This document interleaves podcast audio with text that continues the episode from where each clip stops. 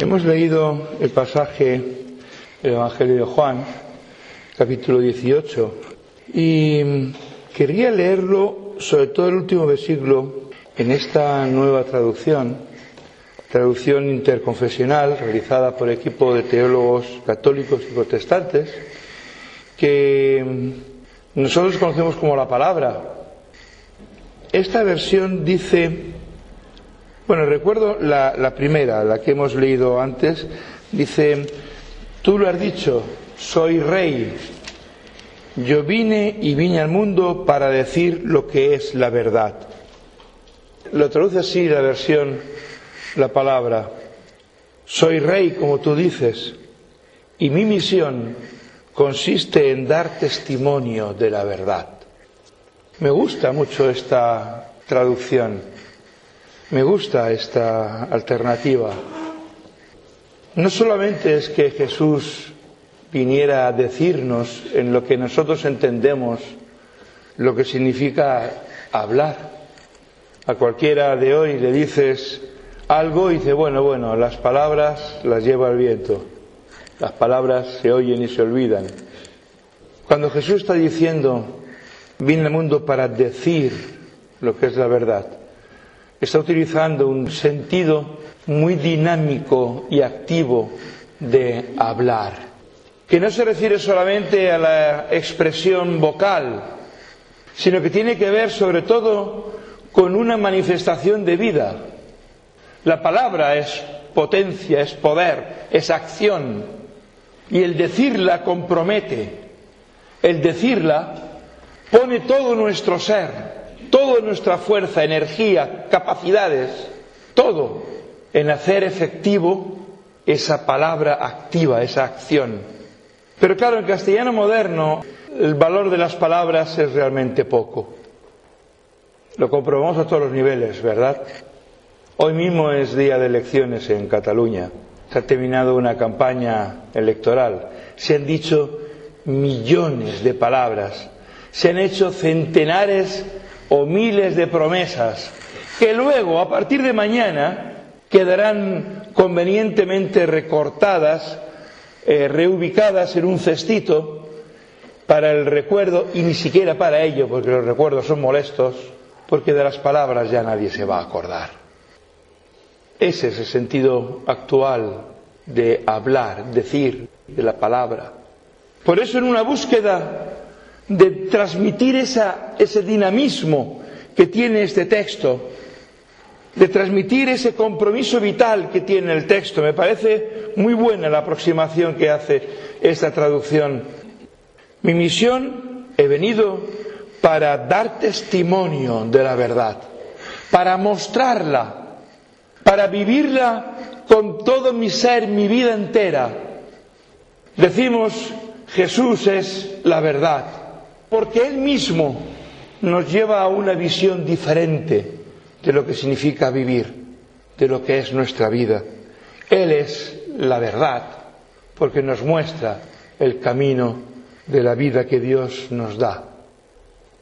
Soy rey y mi misión es dar testimonio de la verdad. Ya tenemos ahí un bonito escrito, un bonito eslogan una bonita pancarta. Pero hermanos, hermanas, ¿os dais cuenta que en la comprensión del mundo esa frase contiene una contradicción interna? Los reyes no dan testimonio de la verdad. Los reyes definen lo que para ellos y para su reino es la verdad. Los reyes no dan testimonio de la verdad, la imponen, la establecen. Jesús es rey, es el nombre que tiene este último domingo de Pentecostés. El próximo domingo ya estaremos en Adviento. Hoy, por cierto, hoy es fin de año, ¿eh? Sí, no comemos las uvas, ni, ni nos ponemos los matasuegras, ni hacemos nada de eso. Pero hoy es el fin de año. Hoy termina el año litúrgico, el ciclo de, de enseñanza y dirección de la Iglesia. Termina hoy. El próximo domingo comenzamos un nuevo año, comenzamos el Adviento. Y este último domingo se llama tradicionalmente Domingo de Cristo Rey.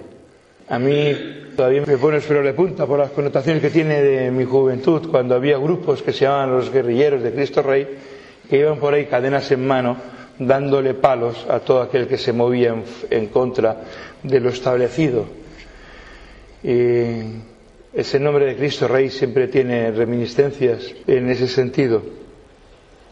Y lucho contra ellas, porque realmente quien hacía un mal uso del nombre era quienes iban con las cadenas dando.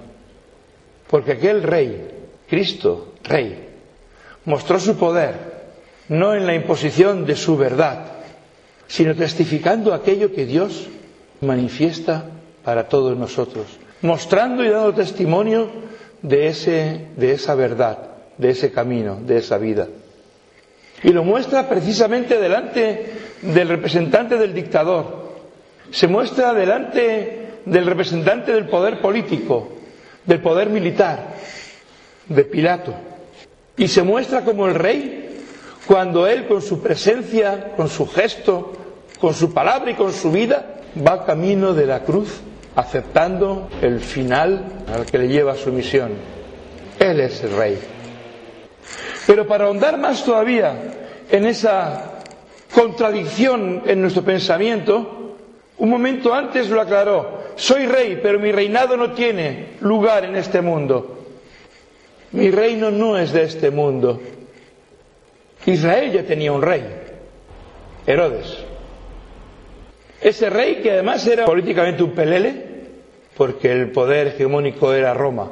Sí, le permitían tener su pequeña corte y su pequeña área de decisiones para asuntos tan tan internos que poco trascendían fuera del pequeño grupo de ciudades que era Israel. Pero él era el rey. Y su reino estaba muy afincado en este mundo. Y el reino de Herodes se manifestaba en que cuando alguien lo ponía en dificultades, lo solucionaba rápidamente, como con Juan el Bautista. Lo sirvió en bandeja como un regalo caprichoso para una niña que bailaba, porque Juan molestaba. Su reinado se establece por la fuerza, y su palabra se impone por el miedo y el terror. Mi reino no es de este mundo, dice Jesús.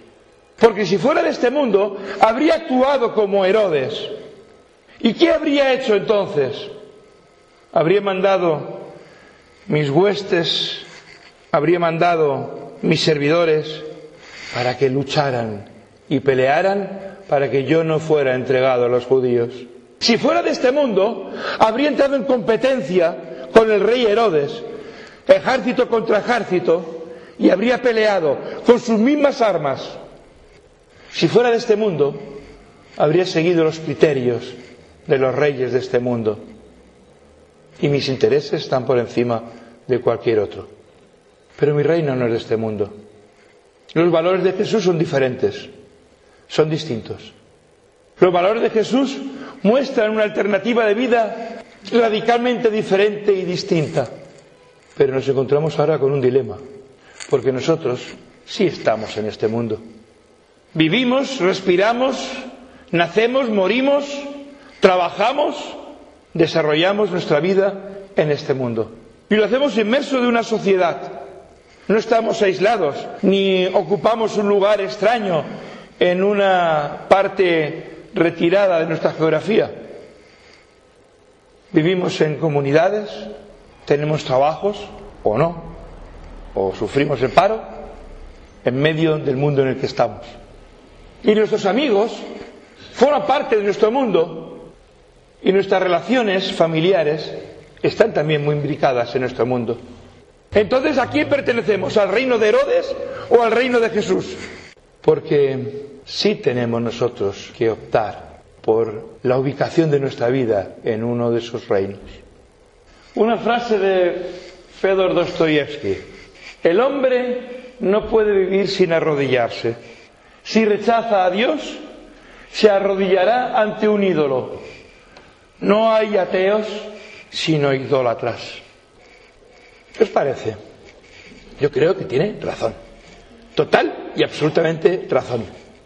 O nos arrodillamos ante Dios, o nos arrodillamos ante los poderes de este mundo, como el reino de Herodes. ¿Dónde está nuestra obediencia, nuestra fidelidad? ¿En el reino de Jesús o en el reino de este mundo? Hombre, firmaríamos todos ya, ¿verdad? No, no, soy del reino de Jesús, claro. Bien. Pero no hagas que tus palabras se las lleve el viento. Porque si te declaras miembro del reino de Dios, súbdito del reino de Dios, tu vida tiene que estar acorde con tu declaración. Y sí, seguirás viviendo en tu comunidad de vecinos, seguirás siendo primo o prima, seguirás teniendo tu realidad en tu trabajo, en tu calle, en tu barrio, con tu grupo de amigos, como antes, pero tu vida, tu vida está al servicio de aquel que es para ti el Rey, el único Señor.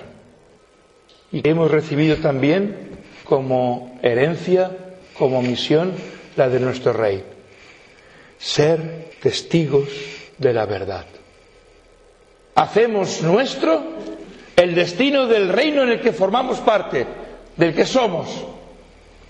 Tomáralo en serio. Vosotros formáis parte del reino de Dios y la misión del reino es la vuestra, dar testimonio de la verdad. En medio de un mundo con tanta falsedad, en medio de un mundo con tanta miseria, somos llamados a ser testigos de la verdad, súbditos del reino de Dios. El viernes me llegó en la revista digital, Protestante Digital, la reseña del estudio de Cáritas, un estudio que ha hecho Cáritas de la situación social y económica española. Y destacaba unas cifras espeluznantes.